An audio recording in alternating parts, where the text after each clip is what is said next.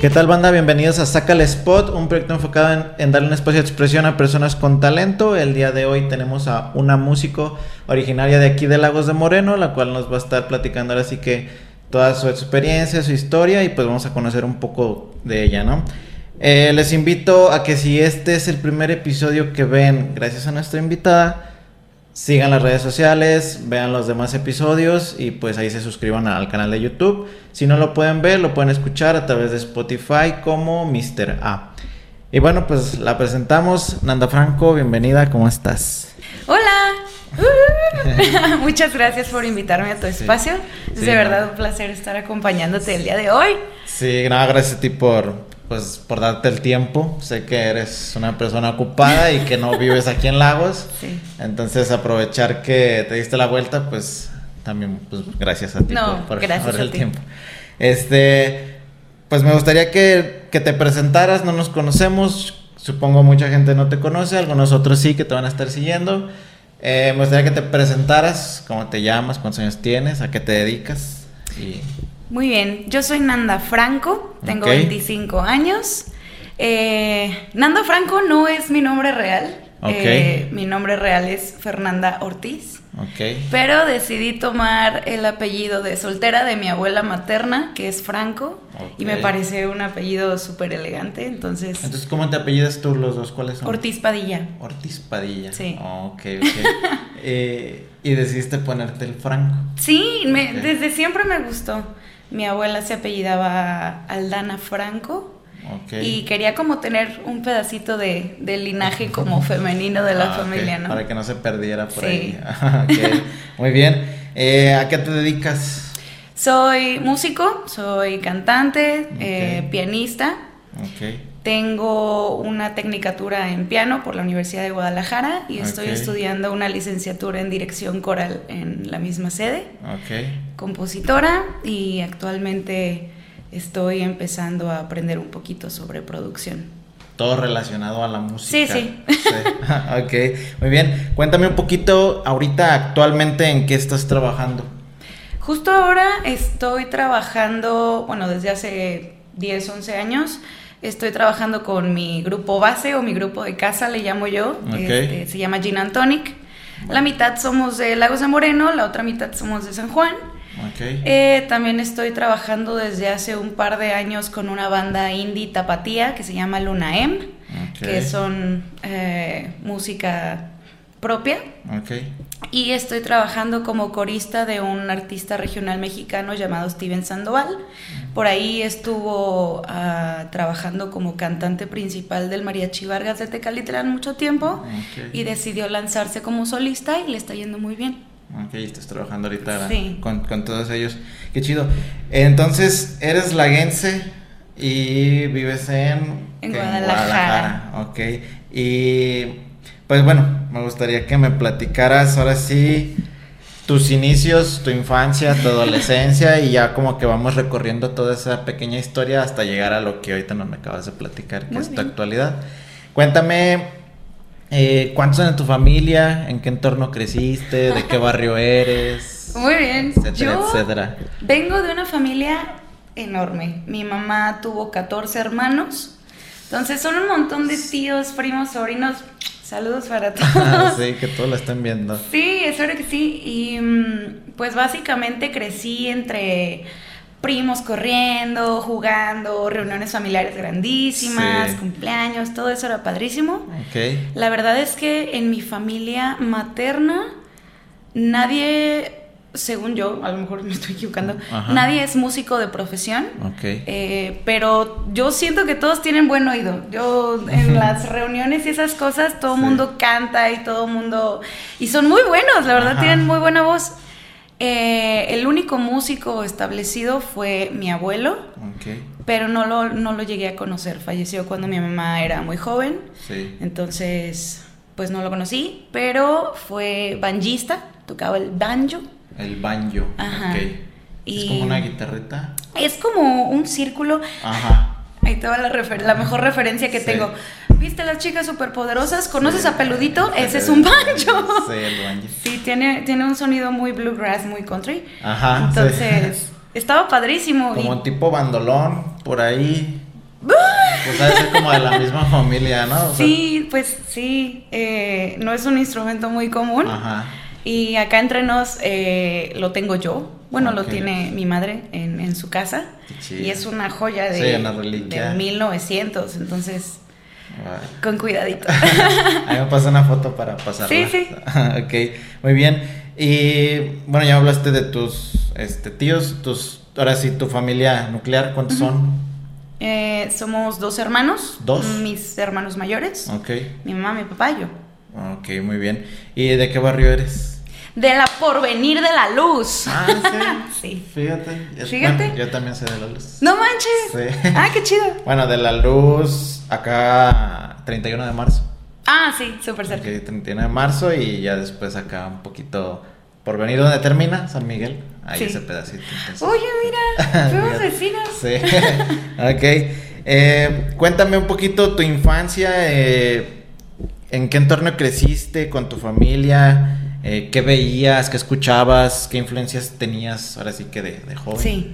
Pues como te contaba, mi familia es muy musical. No musical de profesión, sino muy musical de que todo el tiempo están escuchando música y están cantando. Y, y- y mi madre tiene una colección de discos impresionante. Entonces, mi infancia básicamente, mi hobby favorito era llegar de la escuela, Agarrar un disco aleatorio de mi mamá, ponerlo y escuchar todas las canciones del disco y de ley había alguna que me gustara, entonces las canciones que me gustaran de ese disco aleatorio me ponía a escribir la letra. Ese era mi hobby favorito, ¿por qué? No Qué me preguntes. Sí. Y ni así terminé. Son muchísimos discos. Entonces, pues básicamente fue eh, desde el vientre yo creo que uno escucha Escuchar cosas. música. Sí. Y llega un punto en donde viene a Lagos un proyecto de un profesor tapatío que se llama Lalo Sosa. Ah, sí, del coro. Sí, empezó este coro monumental de muchísimos Sí. niños y, y todos de chalequito azul. y sí. Padrísimo. Entonces, una vez iba yo caminando en el jardín con mi mamá una tarde y vimos que habían un montón de niños formados en las escalinatas de la parroquia Sí. y estaba como que a punto de empezar un, evento de ellos, ¿no? Sí. Vimos el evento y yo acabé así de, mamá, yo quiero hacer eso. Quiero ser parte. Sí, porque los niños bailaban y actuaban y cantaban y habían solistas y Sí. era padrísimo. Entonces mi mamá se puso a investigar, pero la cosa era que eso era para niños de escuelas públicas, fue un programa Sí. para niños de escuelas públicas.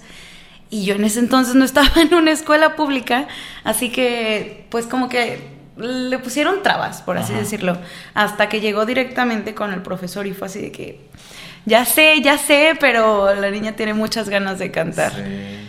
Y él así como de, bueno, ok, ven. Y me paró enfrente de su piano, ¿no? Y me hizo como un examen, me puso a cantar las mañanitas, no me acuerdo. Sí, el himno nacional. Sí, una cosa así. Y ya, así fue. Lo gracioso fue que los niños siempre llegaban y se formaban por escuelas, ¿no? De que la. Miguel Leandro Guerra, la Gemata, la no sé qué. Y así llegaban, ensayaban y se iban organizadamente, porque pues no ha de ser fácil trabajar Sí. con tantos niños. Sí. Entonces, lo más gracioso es que como yo no era de ninguna escuela, no tenían en dónde formarme. Y había un pequeño coro que se llamaba el coro mixto, que era más o menos como algunos niños que estaban como seleccionados eh, de entre todas las escuelas, que es como de, ah, mira, este niño de esta escuela canta muy bien, Ah, sí. este niño eh, habla muy bien con el público y esas cosas, ¿no? Sí. Entonces, como no tenían en dónde meterme, Así de que cuando llegues a ensayar te formas con el coro mixto. Y yo de, ah, súper bien. Pero no es porque yo tuviera algo especial. Bueno, esta es mi versión de la historia. No es como que yo tuviera algo especial en ese Sí. entonces. Simplemente no había de otra. No había dónde poner. Ajá. Pero como yo estaba todo el tiempo rodeada de ese pequeño corito. Y yo veía que todos eran buenos para algo, era como de, no, le tengo que echar ganas, ¿no? Porque si ya estoy aquí, pues vamos a hacerlo Sí, bien. sí, tienes que estar a la altura, ¿no? De Sí, los sí, sí. Y pues así se fue dando. Entonces ya cada que había como alguna puesta en escena o algo así, que primero, porque le daban chance a todos, la verdad. Pero primero le daban prioridad como que a los niños que ya tenían como vistos de Sí. alguna forma. Entonces eh, hacían como casting de que cántame esta canción, eh, dime este párrafo o algo así para ver en dónde te acomodaban. Y como yo estaba ahí de metiche, pues me tocaba también y en una de esas la pegamos. ahí, ahí con Lalo. Sí. Ok. Sí, fíjate que sé de qué me hablas porque ya estaba en Alfonso Gemata. ¿En serio? ya estaba en Alfonso Gemata y estaba creo yo en quinto, en sexto, en sexto, yo creo que en sexto. Y llegó ese, ese proyecto. Y me acuerdo que sacaron a tres grupos, cuarto, quinto y sexto. Sí. Y a formarnos y a cantar las mañanitas. Dependiendo de cómo las cantaban, lo manda, los mandaban al coro, a solistas o a de regreso a tu salón. Ay. Sí, me acuerdo que yo canté y me puso en los solistas, me acuerdo. Sí. Éramos como cinco y ya. Ok. Y ya fue lo único, no recuerdo yo volver a, bueno, a darle como seguimiento a eso porque como que me daba vergüenza o no ¿En sé. serio? Yo creo que sí. ¿Pero te tocó algún concierto? Mm, no, porque ya me daba, bueno, tenía tanto yo como esa vergüenza o miedo, no sé qué era, que ya no quise hacerlo. Sí, sí, pero sí. me habían elegido en los solistas. Y recuerdo yo que había clases en los que sacaban a los que ya eran parte del coro y todos en el patio ensayar y ensayar, pero yo ya me quedaba en el salón porque yo no quise, porque no, pues no tenía esa seguridad, yo creo, Ya. no sé. Nos perdimos de acá un Sí. cantante a lo mejor. Por favor, Sí. próximamente. sí, y te digo, sé de qué me hablas porque pues estaba todo ese coro y fue como que todo el movimiento aquí en Lagos. Sí. Yo creo que muchos de los que estén escuchando saben de qué hablan o la- quizás fueron parte de. Sí. Eh, mi esposa fue parte del coro, según ¡Qué yo bonito! también. Pero fue así como que, pues sí, como días muy, bueno, fue como que algo muy breve, como que no se le dio como que tanto seguimiento después, pero sí fue algo muy grande, pero breve. Sí, fue, fue algo muy grande y duró Sí. bastantes años. Sí. Y, ay, qué curioso. Sí. Pero la verdad es que como paréntesis no es fácil. O sea, a- Sí, a, no. los niños como adolescentes o, o pubertos no, no ha de ser fácil como lidiar con eso de que, ay, tú eres el muchacho que canta y así porque lo viví.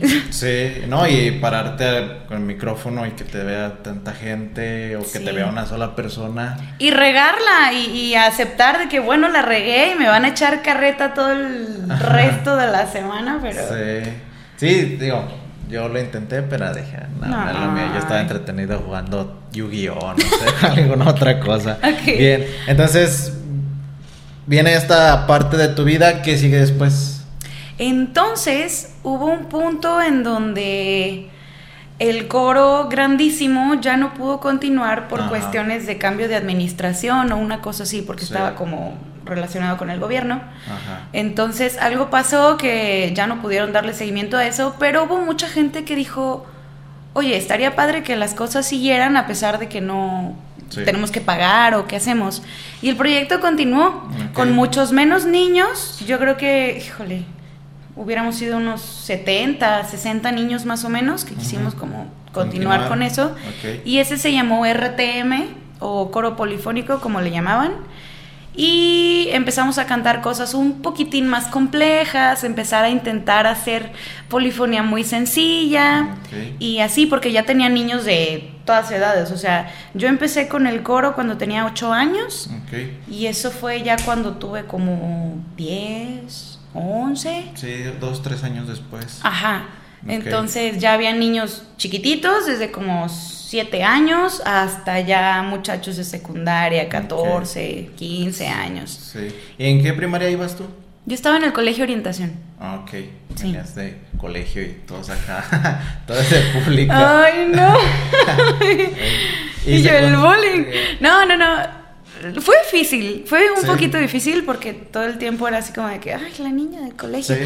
Pero, pues no sé, yo siento que trataba de llevarme bien con la gente Ajá. y, y no, bueno, no, no, nunca sentí que yo fuera de ese tipo de persona que te ve como por encima, Sí. jamás. Ok. ¿Y secundaria? Igual ahí. Sí, primaria y secundaria estuve ahí y ya en la prepa me fui a la UDG. Ah. Y fue la mejor decisión que pude haber tomado. Eh, en ese entonces, ¿orientación estaba aquí en el Calvario? Eh, ¿O ya se primaria, primaria y kinder estaban en el Calvario Y después para allá. Para... y secundaria y prepa están hasta allá, hasta la salida. Entonces te cambiaste a la prepa. Sí. ok. Sí, pues es que, bueno, yo siempre he dicho que, o siempre he creído como que al jóvenes, adolescentes, prepa, sí necesitan como de esa escuela pública para, no sé si darse cuenta como en realidad cómo es la sociedad, porque ahí hay personas de todo tipo. Claro. A que te vivas toda siempre una vida como en privada. No sé, son como que ideas que yo tengo.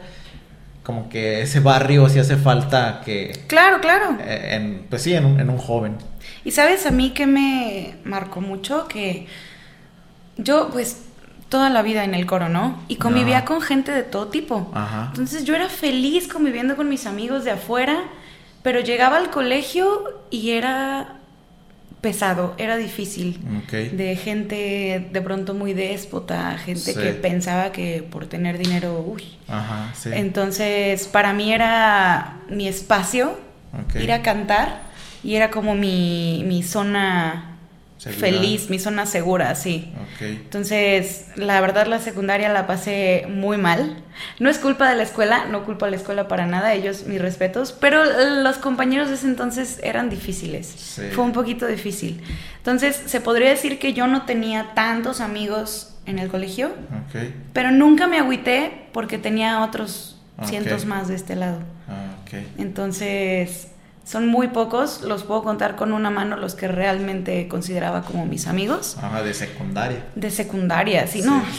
es que los niños de secundaria son muy crueles. Es, es, bien curioso porque conozco yo, a, tengo amigos que la etapa de secundaria fue de lo más chido. Que si yo les pregunto, ¿a qué etapa de tu vida regresarías? me dicen secundaria. Y así como tengo amigos de ese tipo, hay unos que me dicen, la secundaria fue la peor etapa de mi vida. Jamás. Y jamás, volvería. No. Y se hace como que muy curioso cómo es que existen esas dos, este, pues sí, esos dos lados. Sí, claro. Si a mí me lo preguntas, yo sí volvería porque yo sí la pasé. ¡Qué chido! Yo sí la pasé muy chido. Fue 127, fue pública, no sé si fue por eso, pero bueno, yo sí volvería. Hay muchos que no y se me hace como que muy, pues sí, muy curioso. Sí muy, pues, difícil quizás para ellos que la etapa haya sido, bueno, que yo haya tenido una muy buena etapa se me hace como que muy mal que ellos no hayan tenido una buena etapa como la mía. Pero no te preocupes, creo que hay, hay muchas otras. Por ejemplo, yo regresaría a la prepa 20 veces. Sí, no, fue genial. Lo difícil de la secundaria es que pues estás creciendo, te estás desarrollando, estás empezando a desarrollar como tu criterio y tus intereses. Y tu confianza y tu autopercepción es muy frágil todavía. tu autoestima. Tu autoestima, sí. Entonces, como era la, la, niña que canta y la niña que hace y esto, y era súper nerd. Ajá. Entonces, pues sí, de pronto me pesaba mucho como ciertos comentarios. Sí. Y ahora que, pues que uno, uno es grande, dice, ay, no pasa nada. Pero en ese entonces uno no puede juzgar a, un muchacho, a un niño de esa edad, porque su cabeza está en otro mundo, ¿sabes? Sí, entonces, pues a mí yo de 13 años, no te agüites, todo va a mejorar. ok. ¿Por qué dices que irte a la prepa fue la mejor decisión? Uh, porque después de vivir este ambiente tan pesado y tan hostil en cuestiones de, pues, de autoestima, sí. llego a la prepa y era gente bien linda gente muy linda, eh, conocí a mis mejores amigos. Sí. Empecé a tener una probada de libertad muy curiosa. Porque obviamente en los colegios es como de que entras al colegio a tal hora y... Sales a tal hora. Ajá, o sea, no hay posibilidad de nada. y en la prepa, el primer día, fue así como de que, ok, ya es hora de comer y todo el mundo se empezó a salir de la escuela y yo, ¿qué están haciendo? ¿Por qué, se están saliendo? Y todos así de, pues vamos a comprar algo de comer. yo así de, oh, no manches. Entonces ya me salí yo así como con miedo y yo Lo estoy haciendo Lo estoy... Sí, no... Suena muy teto, perdón, pero es cierto. no, pues es que quizás de estar encerrada, ¿Sí? fueron nueve años, sí, pues primaria la vida, sí y de repente que ten esa libertad de salirte. What? Sí, y es como de que, bueno, la gente se la pinteaba y era normal. Pues, en la prepa, ¿quién no se pinteó la prepa alguna vez? Sí. La gente se la pinteaba y los profes era como de que, bueno, pues te pongo falta. Y yo de, no le van a nada más, no le van a hablar a sus papás, o sea. Y así, pero Pues está chido, porque ahí conoces tus límites, conoces hasta dónde de verdad quieres hacer las cosas. Ahí es donde uno se da cuenta quién sí quiere hacer las cosas. Sí, sí, porque en la prepa nadie te va a obligar a, hacer lo que debes de hacer. Es tu decisión, tú decides. ¿Quieres, ¿Quieres ir a la prepa? ¿Quieres estudiar? ¿Quieres asistir? Adelante. ¿No quieres? Váyase. Sí, pues que le vaya bien, no pasa nada. Es tu futuro, tú sabrás. Ajá, exactamente. Y como, bueno, y esta etapa, ¿cómo la empezaste a vivir, pero ahora ya con lo musical? Ah, todavía, sí, no, híjole. Te estoy hablando de que, ah, perdón, me brinqué una parte enorme. Pero cuando empieza el coro polifónico, hubo una brecha pequeña de, no sé, un año, si tú quieres y hubo un evento en donde invitaron a mi profesor a cantar una misa para el cardenal, una cosa así. Pero iba a estar muy cañón llevarse a 60, 70 niños de aquí de Lagos a Guadalajara, la logística, el transporte, darles de comer a todos. Iba a estar cañón. Entonces él decidió hacer un grupo pequeñito, armar un coro allá, no, no me acuerdo si fue en Zapopan, no sé, fue en Guadalajara. Armar un coro allá y llevar a niños que ya, pues, que ya conocieran cómo era la dinámica, como para echarles la mano, ¿no? Ok. Eh, y nos tocó. nos tocó ser parte de eso. Fuimos a cantar la, misa del cardenal y creo que ahí fue como una chispa que era cuestión de tiempo para que encendiera. Y empezó a ver que nos llevábamos muy bien, congeniábamos muy bien y éramos niños que habíamos estado todo el proceso con él. Entonces ya iba a ser mucho más fácil trabajar con niños que ya tuvieran esa idea de disciplina, creo yo, ¿no? De que pues, todos éramos niños, nos encantaba jugar y andar corriendo por ahí, pero cuando él llegaba era como un respeto y guarda silencio, fórmate bien, este, ponle seriedad a la cosa. Entonces se podría decir que tuvimos un proceso de disciplina desde muy niños, que agradezco con todo mi corazón hasta la fecha porque me ha ayudado para muchas cosas. Sí, la disciplina es lo principal. Sí, y para cualquier arte, cualquier deporte, cualquier cosa que te quieras dedicar, creo que es lo mejor. Sí, sí, no hay disciplina, o sea, muy talentoso que seas. No. No, no, va a no, no disciplina y paciencia y ser consciente de lo que puedes hacer. Sí. Porque me gusta mucho ser idealista, pero realista. ¿No? Entonces pasa el tiempo, nos llamábamos los 10, éramos 10 niños de, acá de Lagos. Y eventualmente trajo a, otros 3, 4 niños de Tlajomulco de Zúñiga. Nos juntó y nos empezamos a llamar Son 14 de México.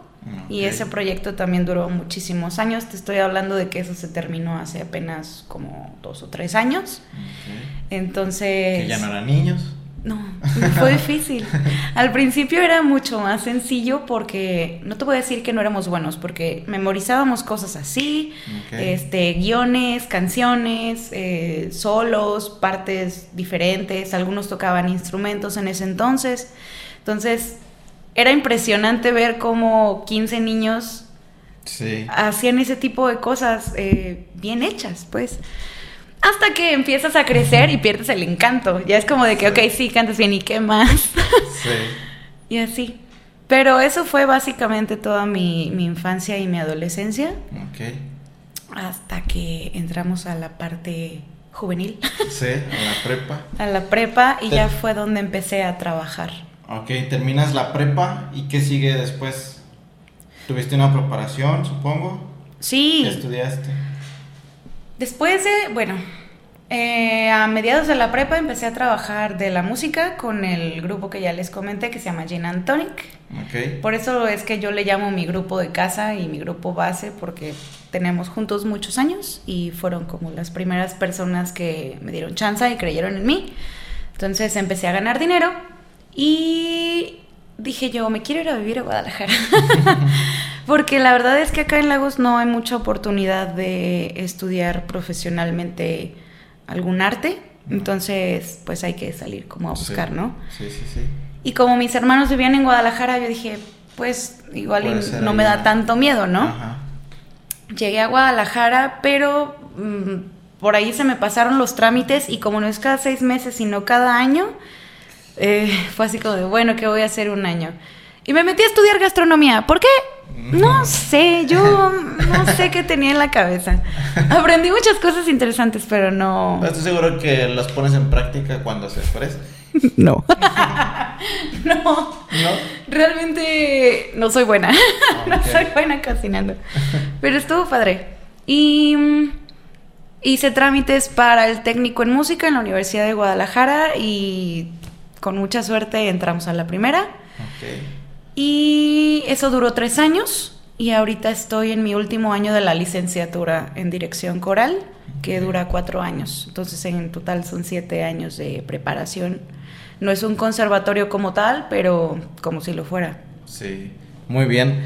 Eh, me gustaría saber en qué momento nace como esa idea de ser, pues, cantante o músico ya de manera profesional, de tenerlo como ya un proyecto de vida.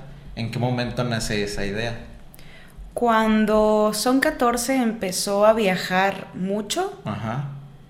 Me empecé a dar cuenta de que era algo raro. Uno, porque yo no tenía ningún conocido, ningún pariente, ningún amigo que se dedicara al arte y que pudiera vivir de eso.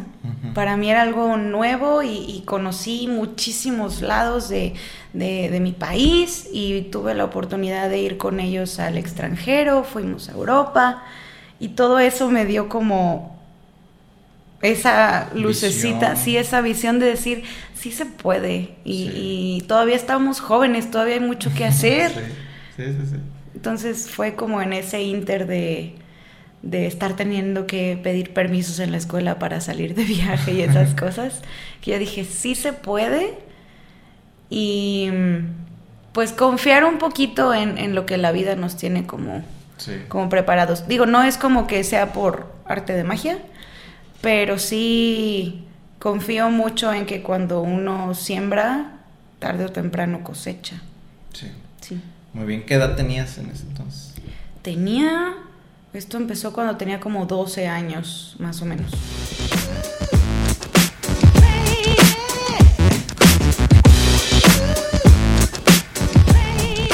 Bien, continuamos aquí en el podcast con Anda. Eh, les pido que se suscriban, que dejen sus comentarios. Si fueron parte del coro, cuál fue su experiencia. Eh, pues nada, ahí dejen su like. Ya me platicaste un poquito, así que pues infancia, adolescencia, prepa. Me gustaría saber qué sigue después como Nanda Franco, en qué momento llega Nanda Franco. Pues ahora sí que continuar ahí en la línea de tiempo. Pues todo está muy conectado porque en el coro mis profesores me decían Nanda. Ok, de Fernanda. Sí. Eran las únicas personas que me decían Nanda, Nandita. Entonces, pues de ahí surgió la idea de, de, Nanda Franco, sí. Ok. Y pues ahora sí, ¿cómo fue dándose la evolución como artista? Cuando llego a Guadalajara, em, que empecé a estudiar gastronomía, yo tenía un amigo que estudiaba en Fermata y después se cambió a solfegio, son escuelas de, producción y de music business. Entonces, para alguna tarea necesitaba grabar voces y me pidió ayuda. Entonces, eh, llegó a su escuela, presentó el proyecto y uno de sus, de sus profesores le preguntó por mí.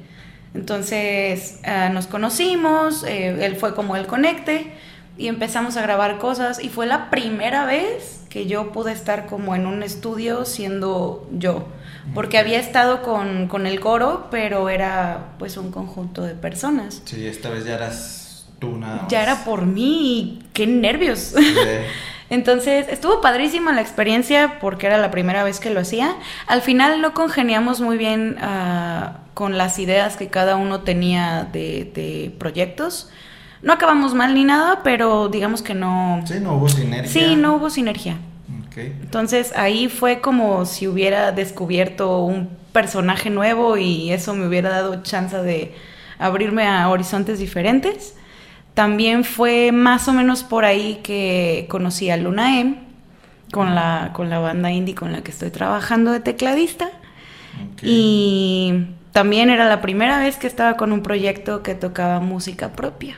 Entonces, fue increíble también. Sí. ¿Qué más? Me empezó a caer más trabajo. Al principio me asustaba un poquito trabajar en Guadalajara porque es un monstruo.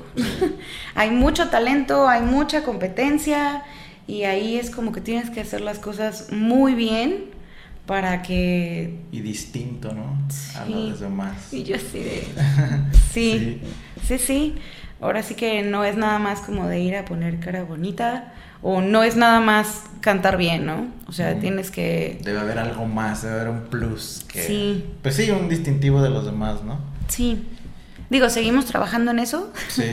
Pero pues fue genial que poco a poco se fueron como presentando ciertas puertas, si no, a lo mejor no abiertas de par en par, pero sí dándote la oportunidad de llegar hasta la puerta y tomar como esa decisión de si te quieres embarcar por ahí, ¿no? Ok, entonces tú tocas el piano. Sí. Pero también cantas. ¿Y qué es lo que tú crees que haces mejor? Cantar, no, sin duda. lo tuyo es cantar. Sí, sí, sí, no. La verdad es que fueron tres años del técnico y los tomé con especialización en piano. Ajá. Diría que soy buen pianista, no, no, no es cierto. Toco bien, pero no siento que me llene tanto como cantar. Lo uso más bien como una herramienta para componer o para acompañar a otras personas, pero no es como que a mí me nacería ser concertista de piano. Probablemente no. Es más una herramienta para mí. Toco el teclado, bueno, toco el piano, toco la guitarra, que también me ayuda a componer. Sí eh, tocó el ukulele y alguna vez toqué el violín, pero yo no sé quién le dijo a esa persona que yo tocaba el violín. No, nunca fui buena. Muy difícil no el violín. Más o menos. Más o menos. Muy bien. Me gustaría saber cuál fue tu primer gran presentación como músico y pues cuáles fueron como tus sensaciones. La primera vez que tuve un concierto masivo fue cuando tenía más o menos 12 o 13 años. Con el coro, se llamó El sueño de los niños y fue un full house en el auditorio Telmex. Auditorio Telmex. Estuvo increíble. ¿Qué caben? ¿10 mil? Ay, no te sé decir, más, o menos. Sí. ¿Ocho? No sé, más o menos. Sí. Padrísimo. ¿Cuántos años tenías? 12, 13. ¿Y cuáles fueron tus sensaciones? Era padrísimo porque siento que si lo hubiera hecho el día de hoy me hubiera acojonado de miedo. Sí. Cañón. Pero como estaba, perdón. Sí, no, digo, digo, que, que es como te das te preguntas tú cómo en ese momento te animaste a hacerlo. Sí. Que en este momento lo pensarías mucho más que Por supuesto, pero totalmente. Era padrísimo porque en los camerinos era una bola de niños jugando y se nos hacía una novedad que los jabones de los baños salían hecho espuma así. y ahí estamos las niñas haciéndonos mascarillas de, jabón y los, los, niños más grandes, los, los adolescentes ya un poquito más grandes, en uno de los camerinos contando historias de terror y otros agarrando las sillas con rueditas haciendo un trenecito. O sea, los camerinos era una locura. Entonces, se podría decir que no tenía miedo ni nervios, pero yo creo que más bien no cachaba la la dimensión. La dimensión de lo que estábamos haciendo, sí. Entonces salí al escenario a jugar con mis amigos. Literalmente, sí. Salió muy bien. No conservo ningún video de eso. Eh, espero algún día recuperarlo. Pero estaría genial volver a ver ese video y revivir el concierto. Hubieron ah, personas que hicieron arte circense, hubo uh, músicos, Hubo eh, otro coro en vivo grandísimo de, de Zapopan. Mm, igual actores solistas, este, vestuarios, payasos, acróbatas, cosas padrísimas, sí. Sí, qué chido. Muy bien. Me gustaría saber de todo esto que me has contado, ¿qué ha sido lo más difícil para ti? De, todo este camino que me estás platicando desde niña hasta el momento en el que ahorita tú te encuentras, ¿qué ha sido lo más difícil? Yo creo que... Híjole. Iba a decir algo, pero me lo voy a reservar. Ah, una de las cosas más difíciles podría decir que fue darme cuenta que el medio tiene muchas brechas eh, escabrosas, digamos. Todavía existe mm, mucho machismo en la industria. Eh, no suelen confiar mucho en las mujeres para ciertos puestos o ciertos cargos. Alguna vez fui a pedir un trabajo de, maestra para un espacio de cultura y cuando llegué a la entrevista, al entrevistador le valió totalmente lo que yo hacía, le valió mi, currículum, mi currículum, fue así como de, pero no vas a ir vestida así a dar clases, ¿verdad? Y yo así de, ¿qué le pasa? O sea, ¿te vas a maquillar tanto para ir a dar clases? Y yo, ¿cómo le explico, señor? ¿Cómo le explico? Em, ¿Eso dónde fue? Aquí en Lagos. ¿Aquí en Lagos? Sí. Me voy a reservar el nombre por respeto, pero... Ahorita me dices. Sí, ahorita, ahorita echamos chisme. Pero no, no estuvo padre. Y eso te estoy hablando que yo tenía 17 años, 18 años. O sea, ¿cómo le dices eso a una muchacha? Sí no, no se me hizo prudente ni apropiado. Y digamos que eso también fue un parteaguas para yo ponerme trucha de cuando alguien solo quisiera como aprovecharse de, de, las ganas que uno tiene de ser artista, de, de, crecer, de entrar como al medio y que no lo confundan con esa como desesperación y de haría cualquier cosa por, no.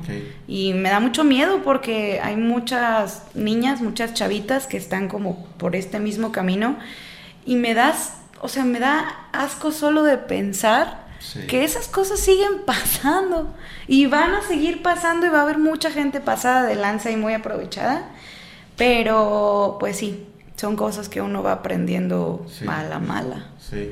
¿No crees que ese problema sea ya de México, o sea, ya de la sociedad mexicana.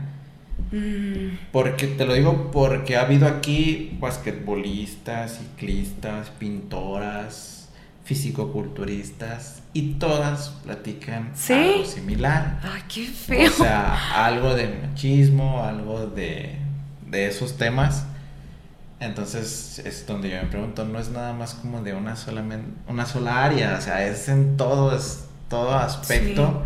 Y yo creo que todas las mujeres tienen una historia que contar de ese tipo. Entonces, por eso digo, yo creo que ya es un problema más de la sociedad mexicana o del mundo, no sé cómo decirlo. No me atrevería a decir que es solo de México, yo creo que sí, pasa aquí y en todo el mundo. Sí. Pero lo padre es que cada vez se va visibilizando un poquito más y cada vez... Se habla más del Se habla más, porque antes era completamente un tabú. Ajá. Sí siento que la gente no se animaba a, expresar como sus malos ratos o sus anécdotas de este tipo. Pues por miedo a, ser juzgada de que, pero ¿y qué estabas haciendo tú para que te pasara eso, no? Eh, de culparla a, a la víctima. Entonces, pues no quiero caer en clichés, pero qué padre que, nos dan como este espacio también para... Sí, sí, sí. Para platicarlo. Sí, así que el Gear Power ahorita está con todo y qué bueno. Sí. La verdad. Pero ahí seguimos. Y así como hay gente muy pasada de lanza, también he conocido a gente muy linda. Eso es lo que lo equilibra. Sí, sí, sí, sí, sí. A gente muy linda que, que le está dando chance a las mujeres de pues de hacer las cosas por ellas mismas, ¿no? Hace poquito conocí a un amigo que se llama Lalo Galván, que es este ingeniero de sonido, productor de todo. Besote donde quiera que estés. Ese chico, eh, pues obviamente en el mundo de la, de la ingeniería de sonido, es muy raro ver a una ingeniera mujer.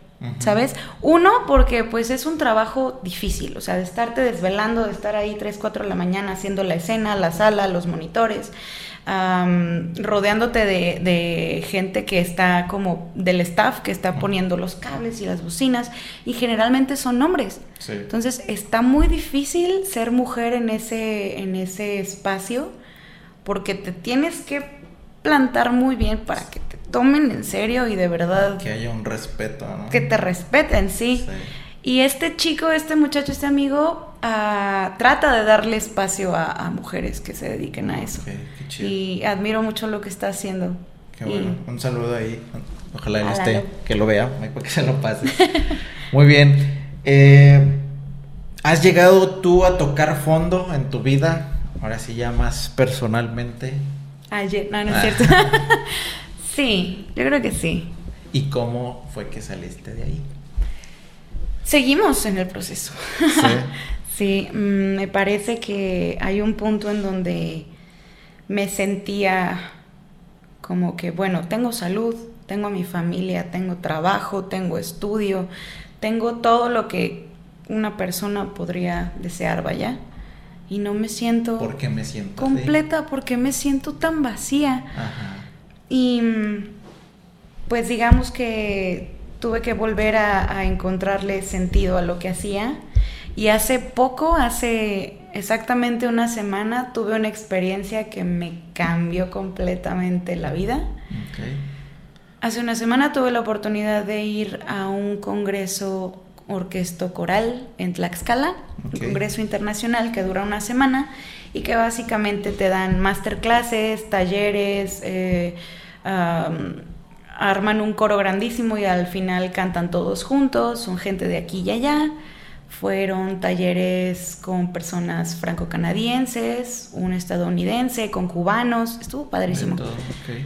Lo curioso es que cuando yo estaba chava, tenía como 15 años, 16, fui a Tlaxcala a un congreso coral a hacer exactamente lo mismo. Okay. Pero fue muy gracioso porque no estudiaba música todavía.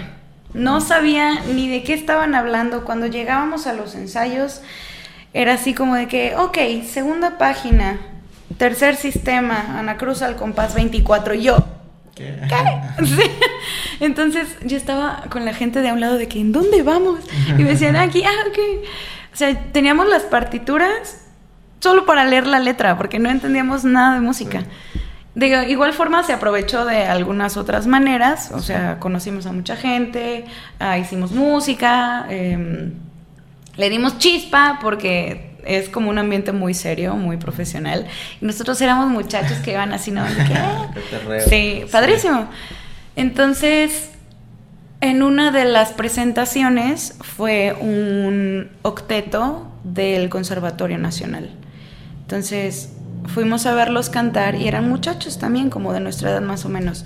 Los vi y dije yo, wow, tienen mi edad y están haciendo cosas impresionantes.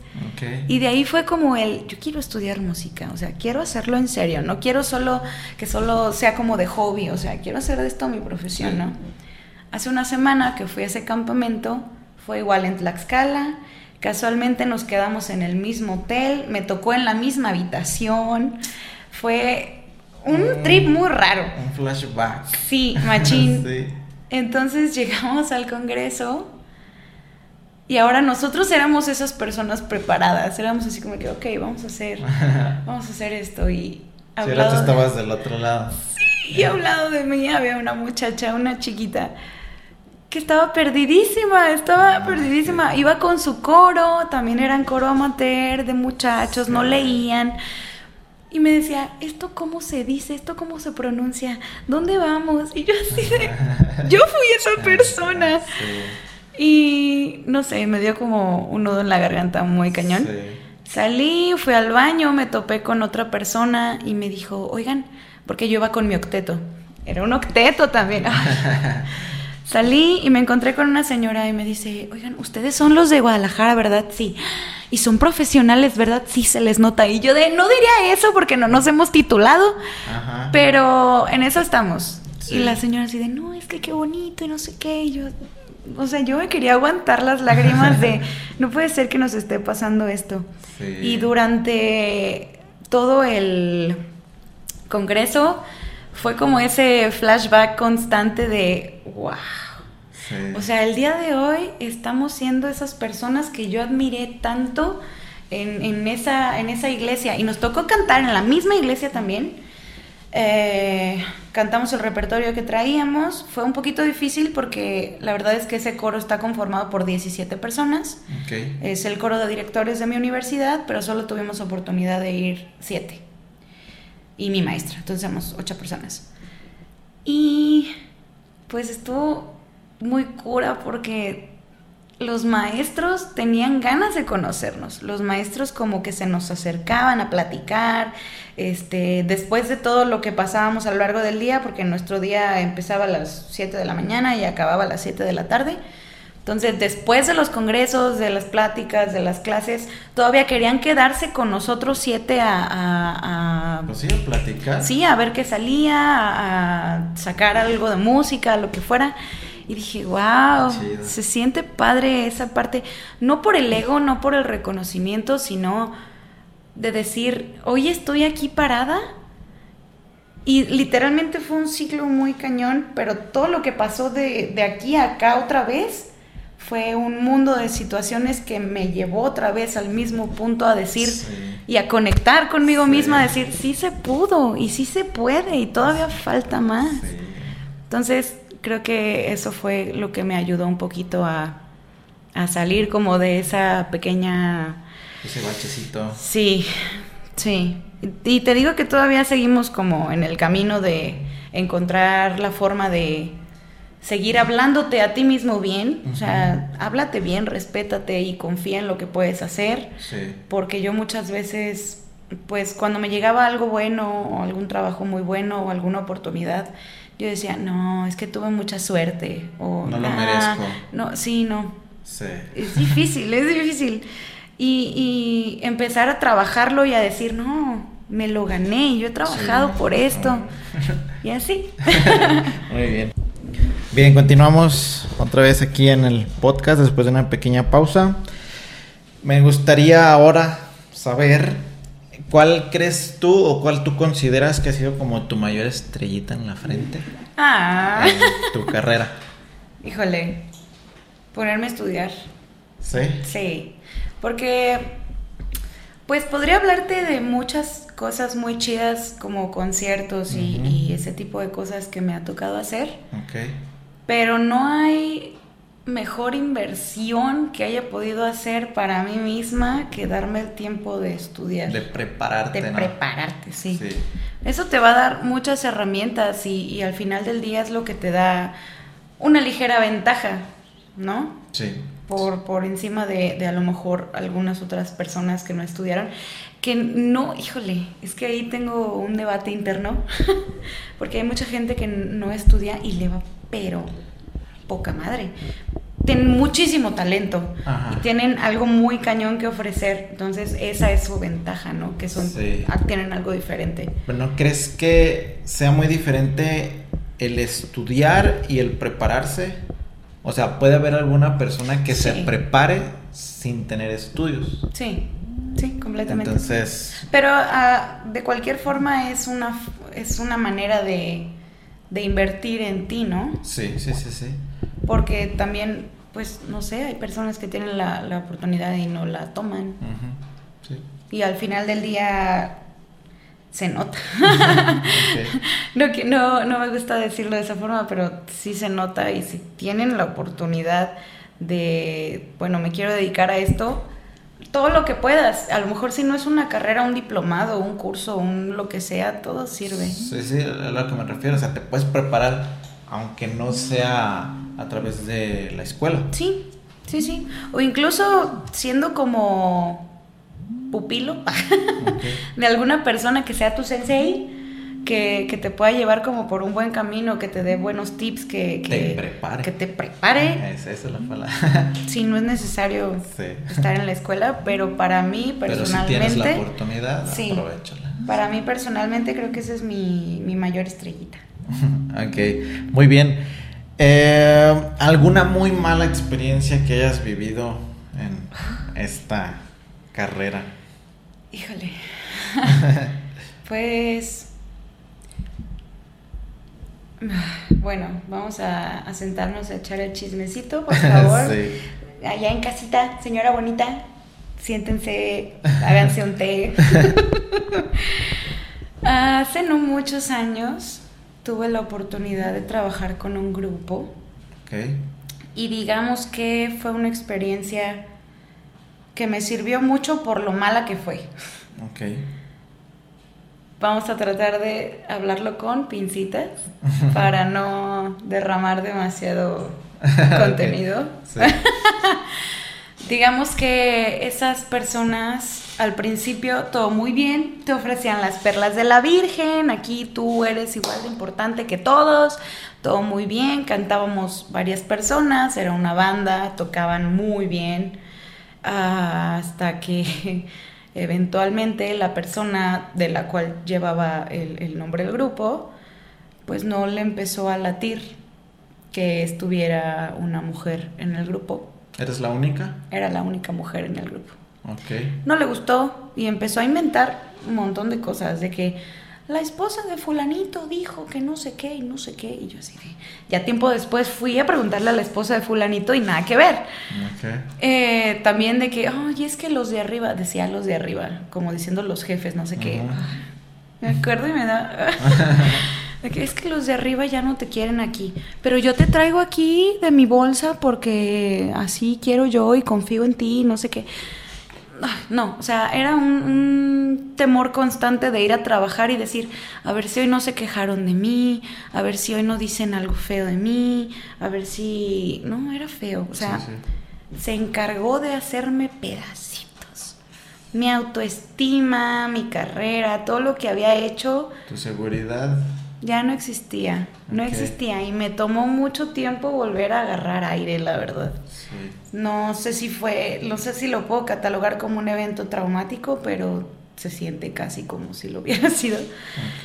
Hasta que finalmente algo pasó, que esta persona no fue a trabajar varias semanas y empecé yo a hacerme la idea de que ya no quería estar ahí. Después de tantos malos tratos, alguna vez él y el gerente del lugar donde trabajábamos se encargaron de gritarme por dos horas y no te estoy exagerando, porque sí fueron gritos, fueron insultos hacia mi persona, ni siquiera hacia mi trabajo, hacia mi persona, y fueron dos horas, sin parar. Y todos los demás ahí nada, o sea, toda la banda estaba ahí y no tenía nada que ver, o sea, podrían haberme dado un cague a mí sola. Que, paréntesis, el cague fue porque no quise ir a cantar gratis a un lugar. Ok. O sea, que básicamente era algo que solo beneficiaba a esta persona. Y no es que no hubiera querido ir a cantar gratis, simplemente es que era en otro lado, era en otra ciudad. Y yo no tenía quien me llevara, la verdad. Y tenía que gastar, o sea, tenía yo que pagar por ir. Sí. Entonces, pues no. Y los demás, como venían de otra ciudad, ellos juntos, pues iban juntos y se regresaban juntos. Entonces no, no había tanta... Sí, no era viable para Sí. ti. Así que, pues me gritaron mucho por no ponerme la camiseta, Sí. por no ponerme la camiseta, por no comprometerme, que tú quién te crees. Aquí la diva no eres tú, aquí la persona que importa es otra persona. Aquí nadie te quiere, aquí está... Yo no sé por qué esta persona te tiene aquí. Es- o sea, mal, mal, mal, todo mal. El chiste es que decido que ya me quiero ir. Le marqué varias veces a esta persona y nunca me contestó. Y dije, bueno, pues ya fue. Llegué a trabajar la última noche a ese lugar. Me despedí de mis compañeros y todos así como que súper sacados de onda. Porque realmente el problema fue más con, con la cabeza, no fue tanto con la banda, que al final ya fue así como que un roce, ¿no? Pero.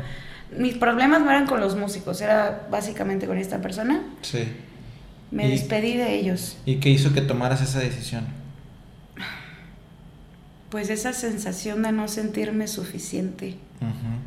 Yo por- te lo pregunto porque ya había pasado tiempo que te sentías Sí. así. Sí, sí, sí. ¿En qué momento tomas la decisión y por qué? Me ¿Alguien- lo aconsejó una te persona. lo hizo ver? Sí. Sí. Una persona dentro del grupo me dijo, ¿sabes qué? No está chido cómo te están tratando, no te lo mereces y no tienes la necesidad. Sí. Ahora sí que, Sí. como tú quieras, a lo mejor es un mal consejo, pero tómalo déjalo. Y dije yo, no, tienes razón. Así que hablé con la banda, me despedí, se sacaron de onda, ni modo. Terminamos de tocar esa noche y fui a la oficina del gerente, que era uña y mugre de esta persona.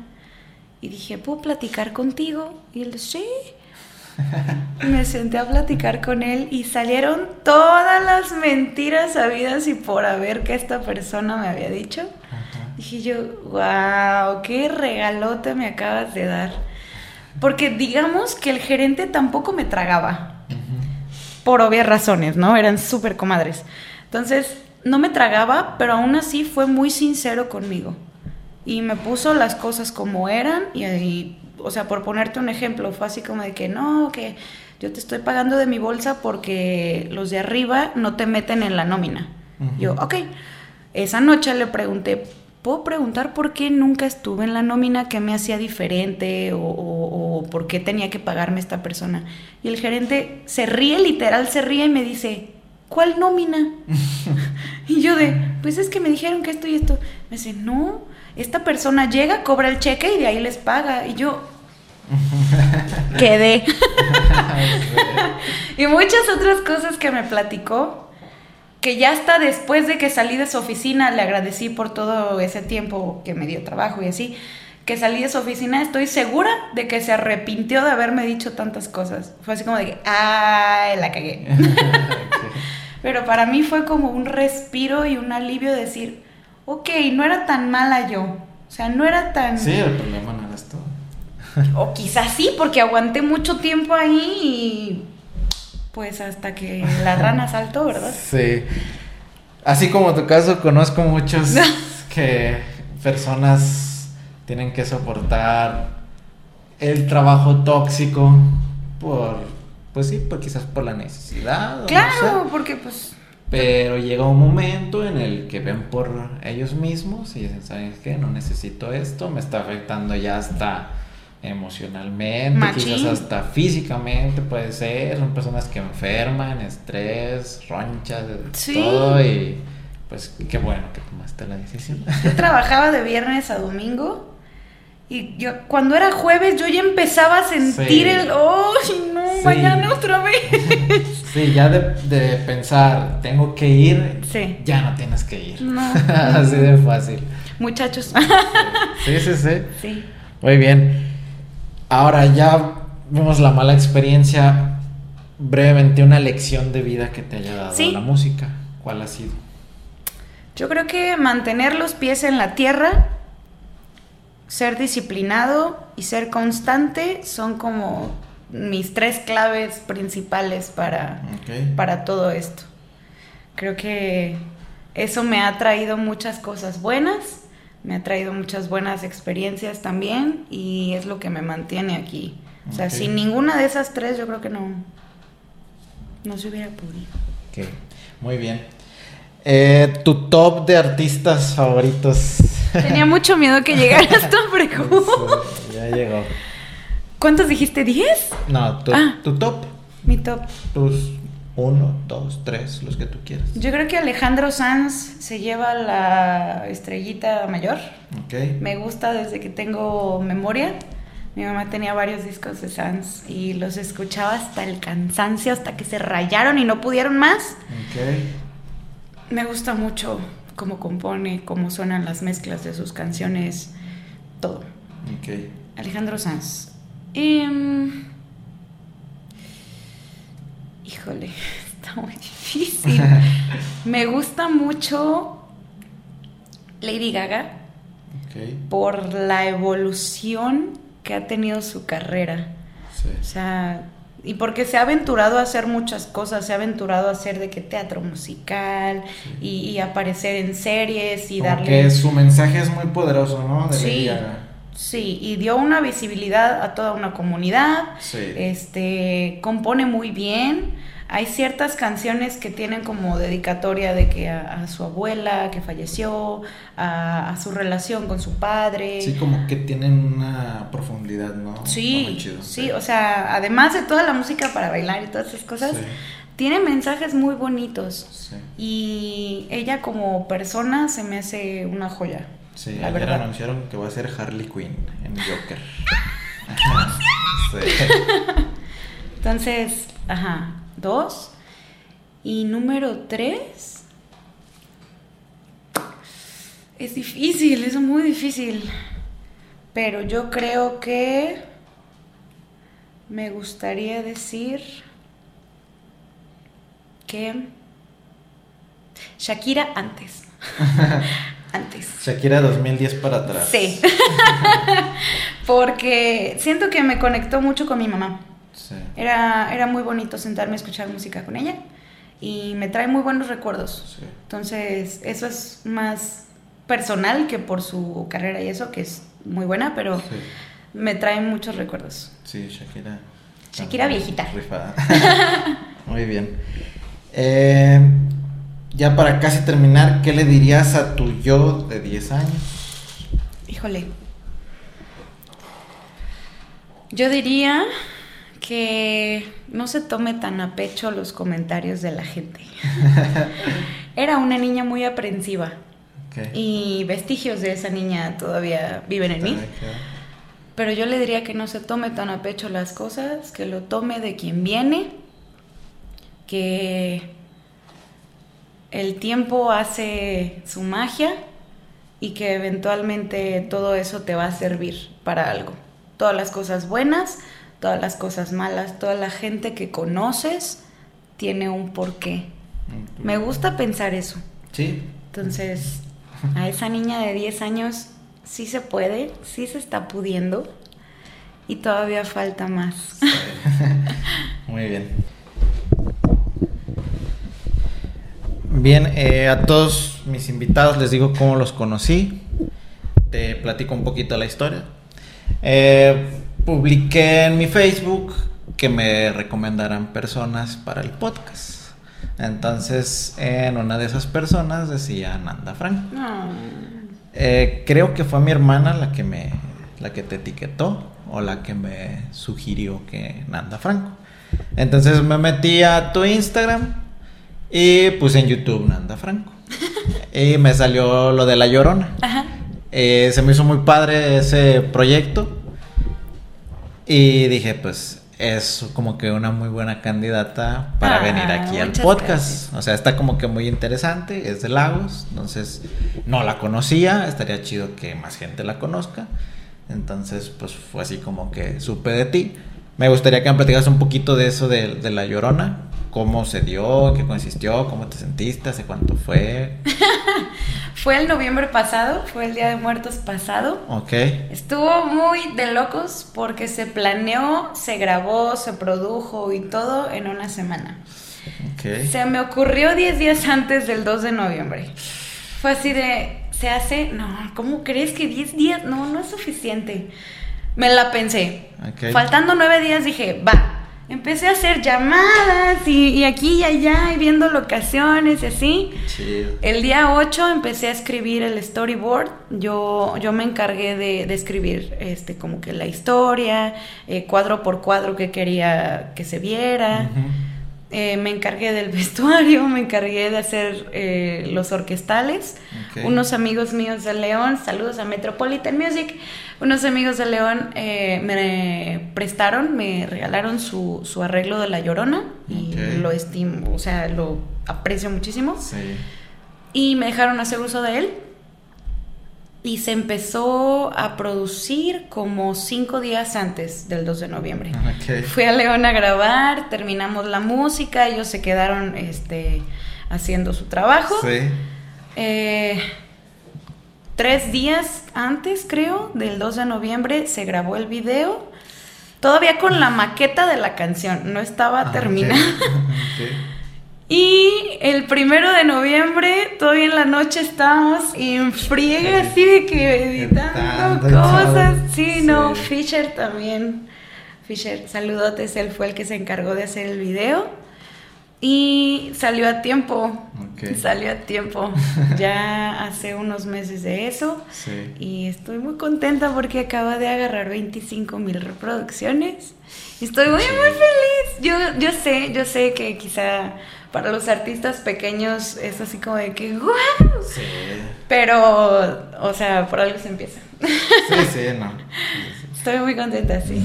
Y te digo, pues eso fue lo que yo vi, se me hizo muy padre. pues, Gracias. este, eh, de parte de aquí del podcast, te regalo una lotería. No. Aquí, para que no te olvides de Lagos. Muchas gracias. Ahí con, en una oportunidad la, la ves y la ojeas.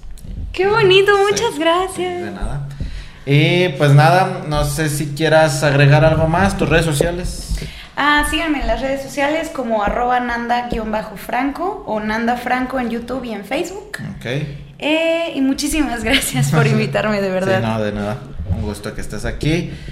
Lo aprecio mucho, pues valoro, te digo, tu tiempo. Sé que estás unos días por acá, te regresas otra vez a, a chambearle y pues muchas gracias por, por estar aquí. Gracias. Síganlo, sigan a sus redes. Gracias. Y, bueno, pues ya si no hay nada más que agregar, ¿todo bien? Todo muy bien. Muy bien. Nos vemos el siguiente episodio. Les recuerdo que si ves el primer episodio que ven, gracias a Nanda, vean los demás. Hay más laguenses, hay más temas, hay más personas con talento y con historias también igual de, de inspiradoras y motivadoras. Y pues nada, nos vemos el siguiente episodio. Ya casi terminamos esta quinta temporada y pues nos vemos. Tú que estás viendo esto, saca el spot. Adiós.